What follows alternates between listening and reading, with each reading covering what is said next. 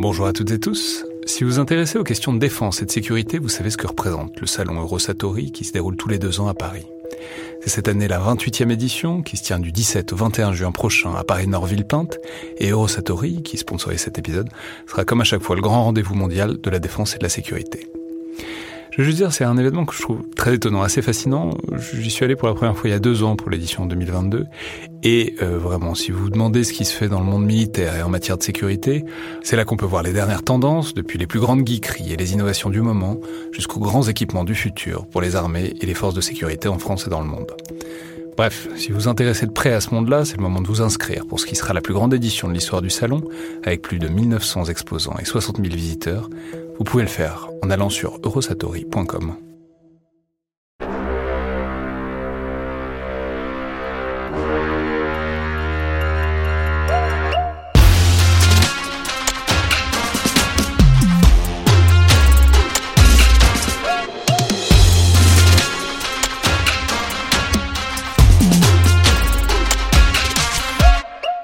Bonjour à toutes et tous et bienvenue pour ce nouvel épisode dans le viseur, encore avec Matt, ancien premier maître dans les commandos marines.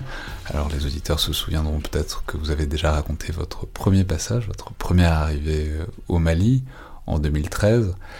Euh, parmi les premières arrivées de Français au Mali, d'ailleurs, euh, au tout début de l'opération Serval. Et là, c'est encore une histoire du Mali, mais cette fois un peu plus tard, euh, de 2018. Et alors, vous m'avez dit que c'est un jour où vous avez été blessé. Oui, bonjour à tous. Bah, voilà, c'était euh, en 2018. euh, je crois que c'était en, en, en novembre 2018 où on devait aller capturer un, un chef un chef djihadiste. On a on a été déclenché assez assez tôt dans la soirée. On avait prévu de c'était au sud de Tombouctou. On avait prévu de faire un assaut héliporté. euh, c'est ce qu'on a fait. euh, c'est quoi les, les informations là? C'est vous savez où il est? Vous connaissez une zone un peu vague? Enfin, où vous avez des renseignements hyper précis? Enfin, euh, Est-ce que vous partez en, en vous disant qu'il faudra un peu improviser sur place Ou est-ce que vous savez exactement ce que vous faites? Alors on a la chance, nous, euh, en tant que force spéciale, c'est qu'on part sur des choses bien précises. C'est euh, le renseignement, il peut venir d'une photo, il peut venir de quelqu'un qui est inséré, il peut venir euh, juste euh, d'une erreur euh, djihadiste, c'est-à-dire euh, ils ont des téléphones et du coup on arrive à les choper grâce à ces téléphones-là. On peut être déclenché sur une voix, on peut... il y a des interprètes qui peuvent reconnaître la voix d'un d'un chef, du coup on peut être déclenché là-dessus. Et grâce à une triangulation, etc., on arrive à, à cibler et à localiser dans un bois ou dans, un, dans une montagne l'ennemi. quoi. Et nous, on est déclenché à ce moment-là. Il est euh, en plein milieu d'un bois qui fait la taille d'environ euh, 4 terrains de foot. Euh, et euh, voilà, on part. On, on monte, on monte dans l'hélico. On est deux groupes. Il y a plusieurs hélicos. Donc on est deux groupes. Un groupe du CPA 10 et un, un groupe des, des marins, le, le nôtre. Donc, Le CPA-10, c'est les commandos parachutistes de l'armée de l'air. Exactement, oui. Et donc, euh, Et donc, c'est quoi? C'est une dizaine de personnes par groupe? Voilà, exactement. Donc, on arrive sur le terrain, on est environ entre 25-30, parce qu'il y a les deux groupes de combat. Plus euh, derrière nous, il y a, on appelle ça une selmo, c'est euh, les têtes pensantes qui nous aident et qui nous supportent, qui nous demandent. euh, en fait, c'est le relais entre les autorités qui restent plus loin, les avions, les hélicos, et nous au sol. Donc voilà, on- les hélicos se posent et tout de suite, quand la poussière bah, disparaît, on voit, euh, on voit là, une désignation drone de, de notre objectif qui est, euh, qui est en train de bouger. Euh, tout de suite, on a la radio. Donc, vous voulez dire, vous avez un truc numérique qui vous. Enfin, vous avez C'est visuel, c'est visuel. On le voit dans nos JVN. euh, Ah, vous, avec, vos, ju- avec vos euh, jumelles de vision nocturne, vous voyez le laser qui part depuis le drone de très Exactement. loin. Ah, Voilà. c'est incroyable ça. Donc, et nous, en fait, c'est ce qui nous permet d'aller beaucoup plus vite. On n'a pas la tête dans nos GPS ou dans. C'est grâce au drone qui, lui, est peut-être à deux- 2000 mètres d'altitude. Et lui, il est capable de. de- Ça doit être un truc étonnant, vous devez voir une sorte de lumière qui descend du ciel. C'est ça, on appelle ça- euh, ça, c'est souvent euh, le, le nom qu'on lui donne, c'est le, le doigt de Dieu. Il est là, il nous indique euh, notre objectif et c'est c'est top pour nous. Et ça, on l'a, on peut l'avoir, euh, voilà, on peut l'avoir euh, dans toutes les, euh, les façons d'arriver au sol, c'est-à-dire euh, par la mer, par les airs. euh, ça, c'est quelque chose qui est hyper pratique pour nous. Donc, Là, le truc bouge. Voilà, le truc bouge, on, s'aperçoit que les gars sont en train de se déplacer. Euh, euh, et puis on s'organise. Il y a, on avait, euh, on avait briefé comme ça. on est parti très rapidement. C'était que un groupe avançait, un groupe prenait l'appui et ainsi de suite. C'est-à-dire que 10 mecs avançaient à gauche, nous on prenait l'appui et ainsi de suite. Et en fait, il s'est avéré qu'on on a vite avancé les 300 premiers mètres. Pourquoi? Parce que c'était un glacis. Un glacis chez nous, c'est un, terrain qui n'a pas de couvert, tout simplement. Et, on voulait atteindre vraiment cette ligne d'arbre le plus rapidement possible et utiliser le, bruit des hélicoptères qui étaient au-dessus pour couvrir notre avancée. C'est ce qu'on a fait. Et, en même temps, s'il y a des hélicos, ça veut dire qu'ils savent que vous arrivez. Mais voilà. Mais ils savent pas. Ils savent pas d'où. Ils savent pas d'où. Et les hélicos le, font super, euh, super bien. C'est que ils passent jamais au-dessus de nous, euh, ils restent dans un secteur, ils font du bruit, mais pas trop. Euh, le chef de groupe, Yo, à l'époque, il, a un, contact radio directement avec le pilote. le pilote lui demande est-ce que je te gêne ou pas? Enfin, il y, a plein de, il y a plein de trucs comme ça. Et voilà, on, arrive dans, dans cette lisière où on s'aperçoit que le, le, bois, il est quand même assez touffu. Et tous les arbres sont assez gênants. Pourquoi? Parce que il faut, euh, il faut vraiment se baisser à environ 1m20 de haut pour avoir une vision. Euh, c'est un sous-bois, quoi. Le, le sol est propre, c'est euh, du sable, mais il faut se baisser. Donc c'est assez galère avec notre équipement. Pourquoi? Parce que le, les, les, branches commencent. les branches commencent à 1m20. Voilà, c'était assez particulier, mais c'était des buissons et des épineux, quoi. Et Donc faut, faut, voilà. faut s'accroupir, quoi. Faut s'accroupir, faut parce qu'on a 30 kilos sur le dos on a l'arme à côté, euh, enfin le casse, les JVN, c'est assez, assez galère, mais bon, on va dire que c'est notre métier. Et puis, nous, euh, on, suit cette, euh, cette lumière, quoi. Et au bout d'un moment, cette lumière ne bouge plus. Donc là, on se stoppe et on demande aux, gars du CPA 10 de, bah, d'avancer le plus possible sur la gauche pour essayer de faire un petit bouchon à gauche. Et là, on reçoit l'ordre, nous, d'aller sur l'objectif. Donc euh, Johan nous dit ok, euh, on avance en ligne, euh, c'est assez. Là, vous savez combien ils sont hein À ce moment-là, pas encore, parce que c'est assez loin. Et, enfin, moi, réellement, je l'ai pas encore l'info. Je, et donc vous devez être prêt, c'est un peu, c'est presque un avant-duel de western, quoi. C'est genre, on sait pas qui va y arriver et ce sera celui qui dégainera le premier. Ouais, c'est. En fait, on est un peu en mode chasseur. On sait que le, vulgairement parlant, on sait que le, gibier est là, donc on, doit le débusquer. et puis euh, il, est, dans ce bosquet, et ce bosquet est maintenant à 150 mètres de nous. Donc euh, on, a, on a la radio qu'on doit vraiment essayer de les capturer. C'est vraiment ça. Dans un premier temps, on doit les capturer, donc on avance mètre par mètre. Vraiment, les 150 derniers mètres, on met peut-être 30 minutes à les faire on veut vraiment être le, plus discret possible. Et euh, moi, j'étais sur le côté gauche de cette ligne, entre le CPA 10 et euh, le reste du groupe. Donc à ma gauche, il y avait, euh, il y avait Benji, Mich et moi. J'étais sur le secteur gauche. J'étais et d'un coup, je me, je me, en fait, je suis sur un boulevard j'ai, euh, on va dire, la chance d'être sur un boulevard, donc je peux me tenir debout, et j'ai l'arbre. Euh, les arbres sont alignés. Voilà, et d'un coup, euh, j'ai la chance d'être voilà, en forêt, des fois ça arrive, et ben, j'ai l'objectif pile poil face à moi, il est environ à 80 mètres, et je peux me tenir debout, et le sol c'est du, c'est du sable, je, me sens super bien. Et je dis aux gars, les gars, vous, et ben, vous me suivez en fait. En fait, ils prennent le tempo sur moi. Et du coup, euh, eux, les gars avancent un petit peu difficilement. Moi, je m'adapte à leur vitesse. On arrive à, on arrive à 40 mètres où là, on, se fige. Pourquoi? Parce que ça bouge un petit peu. Et euh, on, on, essaye de. Bah voilà, on, veut pas se dévoiler, mais on essaye de voir ce qu'ils font. Est-ce qu'ils sont armés réellement? Parce qu'on avait toujours un doute. Il y avait, parce que sous les sous-bois, euh, il y a toujours une petite poussière qui s'installe et puis euh, la poussière des hélicos euh, se vient, vient se figer dans ce bois, donc euh, c'est un peu galère pour nous. Donc au bout de quelques minutes, on décide bah, de reprendre la progression et, et Johan nous dit Ok, n'hésitez pas à faire des tirs de sommation pour, bah, voilà, pour leur dire Ok, on est là, bah, voilà, posez vos armes. En fait, moi j'arrive à environ 30 mètres, donc là je les vois très bien. Ils sont, il y en a deux debout euh, près d'un arbre et il y en a, euh, je les vois pas encore les autres, mais moi je vois deux gars debout près d'un arbre. Et euh, je Ils m'app- sont armés bah, je ne sais pas encore. Et euh, en fait, en me décalant un petit peu sur la gauche pour euh, essayer de d'analyser cette silhouette quoi dans la nuit avec ma JVN et en fait là à ce moment-là je suis à peu près 25 mètres et je vois que il y a, je vois qu'il y a une calache en fait le mec il a la calache le canon vers le haut et je vois le, le chargeur euh, qu'on reconnaît tous hein, se, découper dans la nuit quoi. Ok je me dis ok le gars de gauche il est armé. Le gars de droite je savais pas. Il était un petit peu euh, caché par euh, la largeur du tronc. Et là je suis à 20 mètres et puis je décide de faire quand même un tir de sommation pour euh, lui laisser la chance d'être surpris et de lâcher son arme.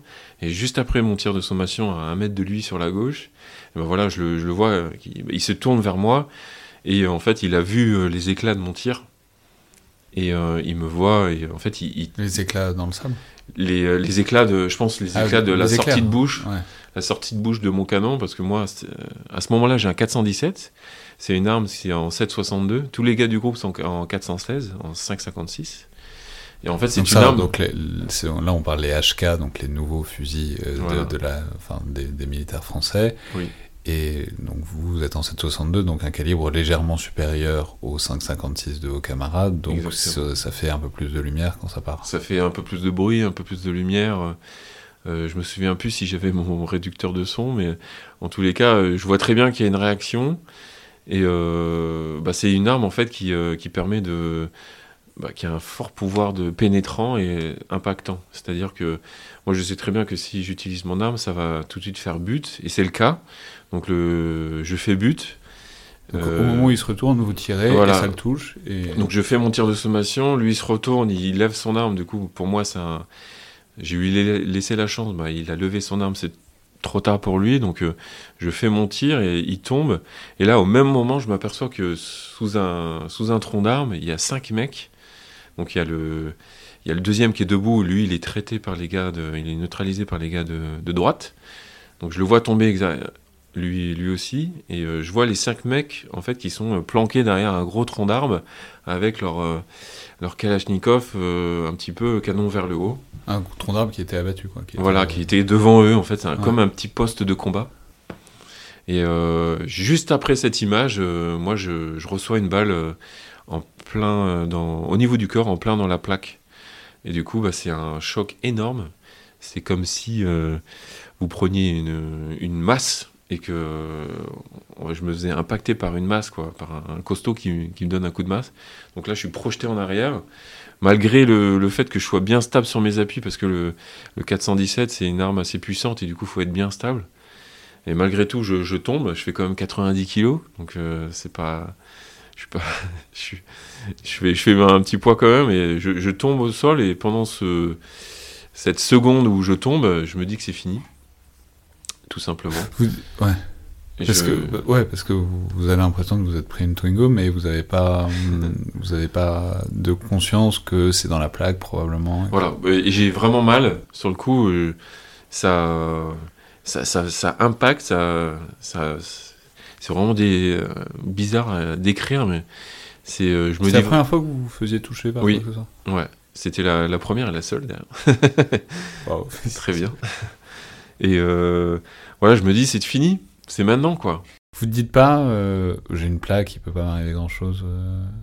Bah, vu la douleur et vu l'endroit, je me dis, euh, parce que quand on tire, en fait, on est un petit peu décalé. Donc euh, les plaques, juste, on va rappeler que c'est ce qui rentre dans les, ce qu'on appelle parfois les gilets pare-balles, les frags, quoi. Euh, et ouais, c'est des plaques en céramique qu'on glisse à l'intérieur. Et c'est pas le gilet en lui-même qui, c'est Non, c'est la, voilà. c'est la plaque de céramique qui, qui C'est est glissée. euh, c'est des plaques qui font, euh, on va dire, euh, 35 cm de haut sur euh, 25 cm de large. C'est pas gros. Hein.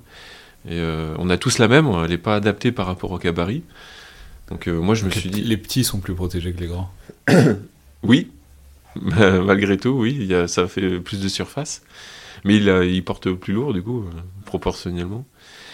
Et je me suis dit, et euh, je la sens, je sens cet impact vraiment à gauche, au niveau du cœur. Et je me suis dit, elle est rentrée, quoi. Et euh, en fait, quand je, je tombe, je me suis dit, c'est fini, quoi. Malgré tout, euh, on a cette. euh, je sais pas si c'est l'adrénaline ou quoi. On, a, j'ai eu ce calme qui s'installe et se dire, ok, c'est maintenant, c'est putain, c'est fini, quoi.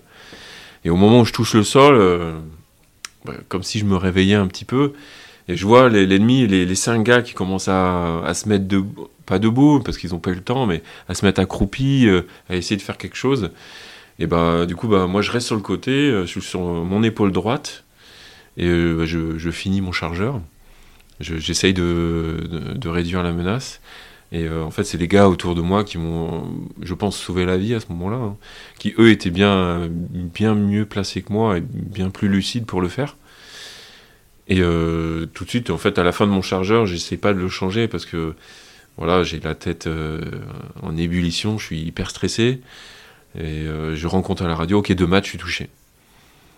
Et donc là, il y a, là, tout de suite, j'entends, ok, ne bouge pas, ne bouge pas, parce que ça tire à gauche, ça tire à droite. Il y a des gars même, je pense, qui tirent au-dessus de moi, parce que les gars, ils sont en train de, combattre. Hein, ça dure, on va dire, ça dure 30 secondes le, combat, mais c'est très long quand on est à 20 mètres. Et euh, voilà, et d'un coup, j'entends la radio, ok Matt, tu peux te lever, tu pars à gauche. Donc là, je pars à gauche, je me, je me mets derrière Mich. Mich me dit, euh, ça va, ça va. Et je lui dis, bah, je sais pas. Et je me rends compte qu'en fait, que ça va, on arrive j'arrive à parler, mais en fait, c'est une brûlure énorme sur le téton gauche qui me, qui me fait vraiment mal. Hein. C'est vraiment comme si on mettait une, presque une poêle euh, brûlante sur le, le pec. Et c'est, enfin, je sais pas, vous touchez pour voir s'il y a du sang. Euh ouais, j'essaie de, parce que j'ai des gants, donc euh, on est dans la, il fait nuit noire. Je, je m'interdis d'allumer une lumière pour regarder, parce que les mecs, euh, je suis derrière Mich, donc Mich, il est en train de régler la situation le plus vite possible. Je m'interdis d'allumer ma lumière de casque, parce que c'est, voilà, c'est comme ça. J'enlève mes gants, j'essaie de toucher, mais je, suis plein de sueur parce qu'on a, on a marché. j'ai un doute et tout de suite, je dis, ok, euh, j'ai besoin de l'infirmier. L'infirmier sur moi tout de suite. Donc euh, Vivi, notre infirmier de groupe, on a la chance en CTLO d'avoir un infirmier de groupe qui est tout le temps là avec nous.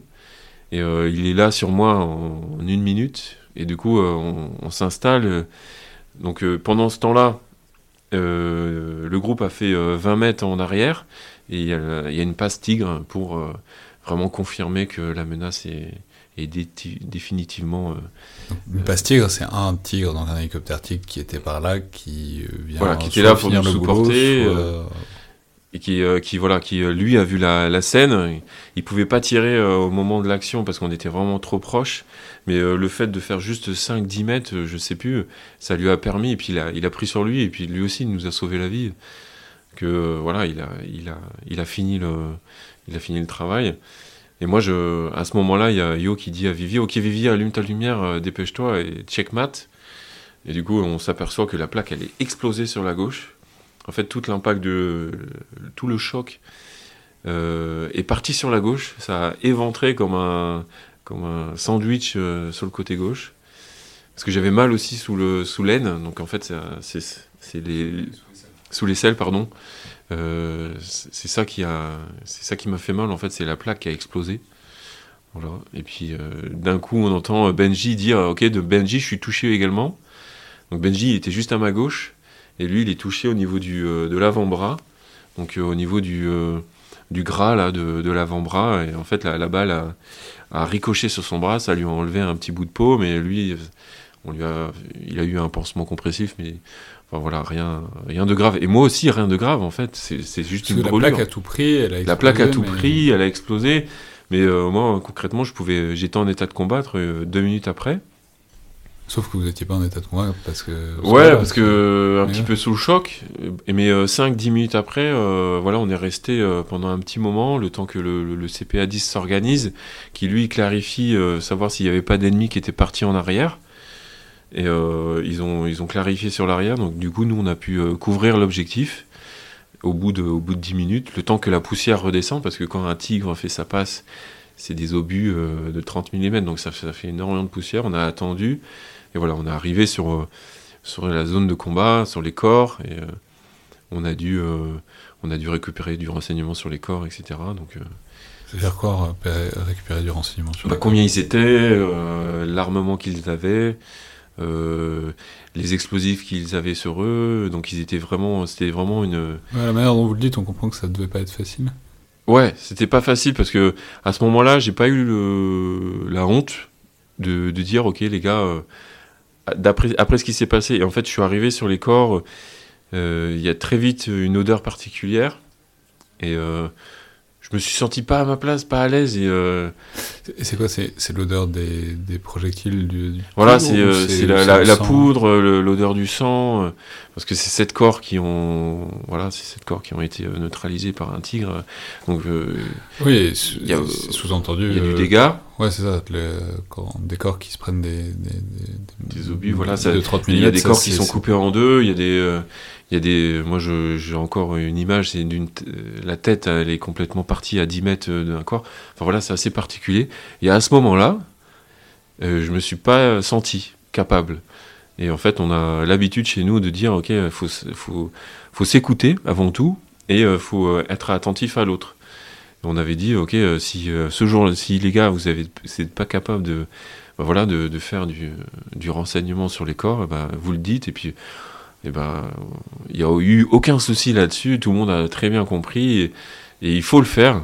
Et vraiment, il faut pas ça hésiter à le se polytraumatiser pour rien. quoi. Exactement. euh, ce jour-là, j'étais pas capable de le faire. euh, et ben, je, je me suis mis en appui, un appui qui a servi euh, parce que, en fait, au- plus loin, on s'est rendu compte qu'il y avait un véhicule blanc qui se détachait. Du coup, on a trouvé des explosifs à l'intérieur, donc potentiellement quelqu'un. Donc voilà, on est. euh, J'étais plus efficace à prendre un appui plutôt que de regarder euh, cette scène. Et je pense que le fait d'avoir été imp- impacté par cette balle, ça, ça a tout déclenché, quoi. Et euh, voilà, ça, on a, on a coiffé l'objectif, ça a duré une bonne heure, on a récupéré le renseignement. On a, couvert les corps, on, a, on respecte les corps, on, les a couverts et on est parti. Et je- j'ai travaillé, je l'écris dans le bouquin, hein, c'est, c'est vraiment un travail mental pour euh, pas être impacté sur ma vie future. C'est-à-dire que Par la scène ou par la balle? Par les deux, par la, la soirée, je dirais. Et en fait, euh, le retour en hélico a été pour moi un moment où euh, bon, on rigole avec les gars, etc. pendant cinq minutes. Ah, vous arrivez à rigoler? Ouais, on arrive à rigoler de, de ça. Moi, je m'aperçois qu'en fait, j'ai un chargeur qui a explosé. Et en fait, euh, la balle est rentrée dans, un, dans mon chargeur. C'est peut-être ça qui m'a sauvé la vie. Je sais pas, parce que en fait, sur les- le chargeur du gars qui, était, qui m'a tiré dessus, en fait, c'était euh, une balle euh, ordinaire, une, une balle euh, pénétrante, etc. Donc, euh, il est, le mec, il avait euh, chargé Une balle son- pénétrante, ça peut, percu- ça peut pénétrer une plaque, quoi. bah ouais, ça, ça, ça- ça- ça peut, ça peut, mais euh, enfin, je, je sais pas si j'ai eu la chance, mais euh, normalement non. Normalement, nos, nos, nos- nos plaques par balle sont faites pour.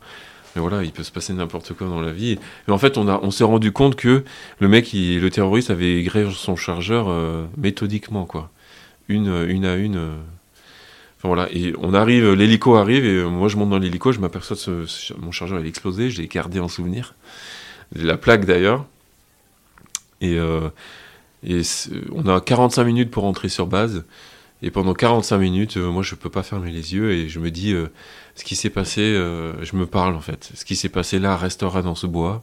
Tu, tu n'as pas le droit de, de te laisser impacter pendant toute ta vie par, ce, par cette, cette action. Ce que j'ai vu, c'était, ce que j'ai fait, c'était bon.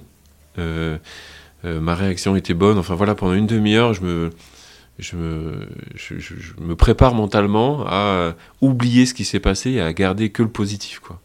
Et je pense que ça a marché parce que voilà, je touche du bois euh, pour l'instant, tout va bien pour moi et, euh, c'est euh, c'est top, quoi. Grâce à une, préparation et puis un petit exercice mental sur le retour, on peut arriver à passer au-dessus de ça et, prendre que le positif. Et quand vous avez ôté la plaque, s'il y avait quoi en dessous enfin. Alors voilà, bah, les- la première réaction quand on arrive à, on était à, on était où? On était à Gao.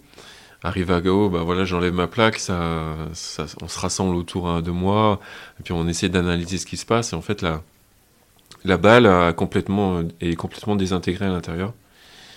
Et euh, ça fait un, et derrière la plaque, ça fait un œuf. Elle s'est déformée. Elle s'est déformée, la taille d'un œuf. Et euh, sur le côté gauche, elle a complètement explosé. Donc euh, voilà. De, je voulais dire, dans l'axe de, de l'œuf, ça, ça, ça s'est désagrégé. En fait, dans l'axe d'impact au niveau de ma peau, il y a eu la... comme un œuf, en fait. Et sur le côté gauche, en fait, ça, ça a explosé. Voilà. Donc l'énergie cinétique est partie du côté gauche Exactement, et, a, dégommé la plaque. Et, euh, et en dessous? Et en dessous, moi j'ai eu le, un petit hématome et euh, le téton complètement brûlé. Donc euh, j'ai une, enfin voilà, c'est rien du tout par rapport à ce qui aurait pu se passer. J'ai pas eu de côte cassée ni rien. Donc encore une fois, bah, au retour de mission, j'ai été voir bah, mes chefs, notamment l'amiral. Et l'amiral a voulu prendre ma plaque pour partir à Paris. Et il l'a prise d'ailleurs, il l'a mise dans une petite valise.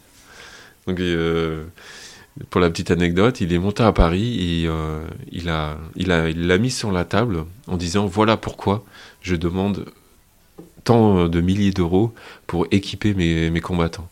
Pourquoi? Parce que grâce à, vos subventions, on achète du bon matériel et grâce à ça, ce commando-là est en vie aujourd'hui. Quoi. Et il l'a fait, euh, on a bu euh, plusieurs cafés avec lui dans le bureau, en toute sympathie, en toute Et vous l'a rendu après Et il me l'a rendu après. Et euh, c'était sympa. Et ensuite, euh, pour l'après, est-ce que ça fait euh, quelque chose de s'être déjà pris la balle? C'est-à-dire, enfin, je sais pas combien vous avez fait de missions après. Donc ça, c'était 2018. Vous vous êtes parti il y a pas très longtemps. Des... Donc vous avez fait encore. J'ai fait encore une mission au Mali, donc en 2020. Mais est-ce qu'il y a une, enfin, ou le contraire, ou est-ce que du coup on est plus nerveux parce qu'on sait qu'on n'est pas invulnérable et qu'on peut se faire toucher, ou au contraire, est-ce qu'on se rend compte qu'on peut se faire toucher et y survivre et que ce soit pas si grave dans les faits. Je veux dire, qu'est-ce que ça fait de se prendre sa première balle sur les actions ultérieures? Ouais, bah c'est exactement ça. C'est euh, en fait on on, se rend compte qu'on n'est pas invulnérable, mais grâce à, nos procédures, eh ben on peut euh, on peut euh, survivre à sept terroristes qui te tirent dessus à 20 mètres de toi quoi. Pourquoi? Parce que ce jour-là, je suis resté bien face à la menace. Je n'ai pas euh, on l'apprend euh, depuis tout petit. Voilà, c'est euh, l'arme qui vient droit devant, devant toi. C'est pas toi qui vas chercher l'arme. en fait, tu, tu donnes pas tes flancs, tout simplement. Et grâce à ça, grâce à cette procédure, et moi, c'est quelque chose que maintenant je, je martèle dans la, tête des plus jeunes, c'est que c'est vous devez, on a une procédure pour tirer, ça doit être celle-ci. Quand vous savez que le, le moment arrive, parce qu'on le sent, hein, eh ben, vous devez euh, reprendre votre position euh, bien propre. Et ben, au moins, vous avez protégé vos organes vitaux. Et, grâce à ça, ben, moi, ça a marché. Et, voilà, et ça a marché aussi avec euh, Boubou. Boubou en Afghanistan, le jour où Jonathan est parti, lui aussi, il a, pris, il a fait face à l'ennemi en haut de cet escalier. Il en a pris trois dans la plaque. Alors ça, ça, je peux dire, c'est une histoire qui a déjà été racontée dans le podcast. Euh, c'était un partenariat avec l'école navale. C'était sur un assaut d'un compound euh, en Afghanistan et c'est Jonathan Lefort. Euh, les auditeurs se souviendront, je mettrai probablement l'épisode aussi en lien. Merci beaucoup, Matt. Merci à vous.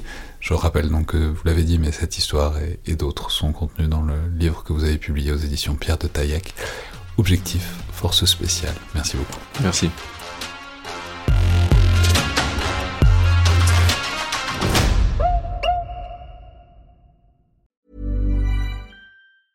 Planning for your next trip?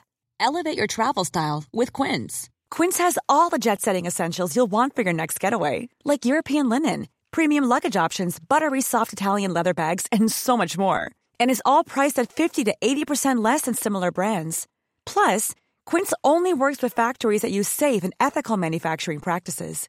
Pack your bags with high-quality essentials you'll be wearing for vacations to come with Quince. Go to quince.com slash pack for free shipping and 365-day returns.